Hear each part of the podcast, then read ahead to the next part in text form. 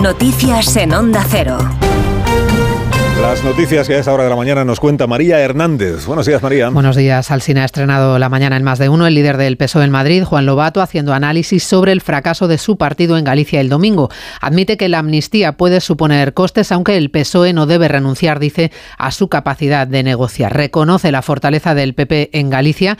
Coincide con García Paje en que hay que hacer ahora la reflexión que no dio tiempo a realizar antes de las generales y sostiene que la lealtad al líder no es incompatible con la crítica del llamamiento de Sánchez a recuperar los liderazgos fuertes hace una interpretación. Lo que yo creo que hay que hacer es recuperar esa vocación de mayorías, esa ambición que siempre tuvo el PSOE de representar a la inmensa mayoría de la sociedad española. Tenemos unos objetivos muy claros que responden a valores de 150 años de historia, con unas políticas muy claras, concretas, que normalmente tenemos la capacidad de adaptar a los tiempos que corren, pero que responden a valores muy claros, pero con el objetivo de dirigirnos a la inmensa mayoría de la sociedad, no a pequeños nichos, tribus. Novedades sobre el indulto de Griñán, la Junta de Andalucía va a registrar un escrito en la Audiencia Provincial de Sevilla esta mañana en el que alega debilidades para que se otorgue ese indulto al expresidente andaluz. No se ha arrepentido, argumenta y no ha devuelto lo defraudado. Sevilla, Pedro González. La Junta de Andalucía alega debilidades para conceder la petición de indulto presentada por el expresidente andaluz José Antonio Griñán. En el escrito, la Administración Autonómica no aprecia arrepentimiento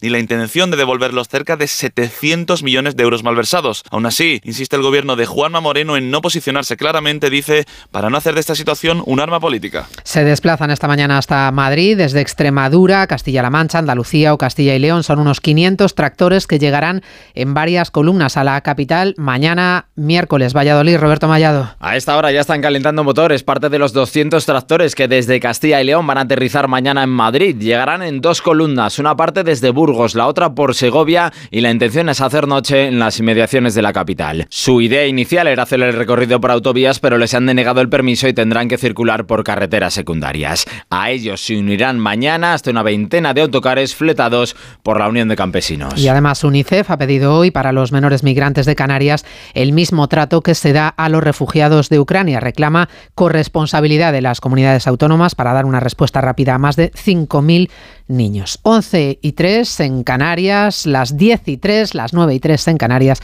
Información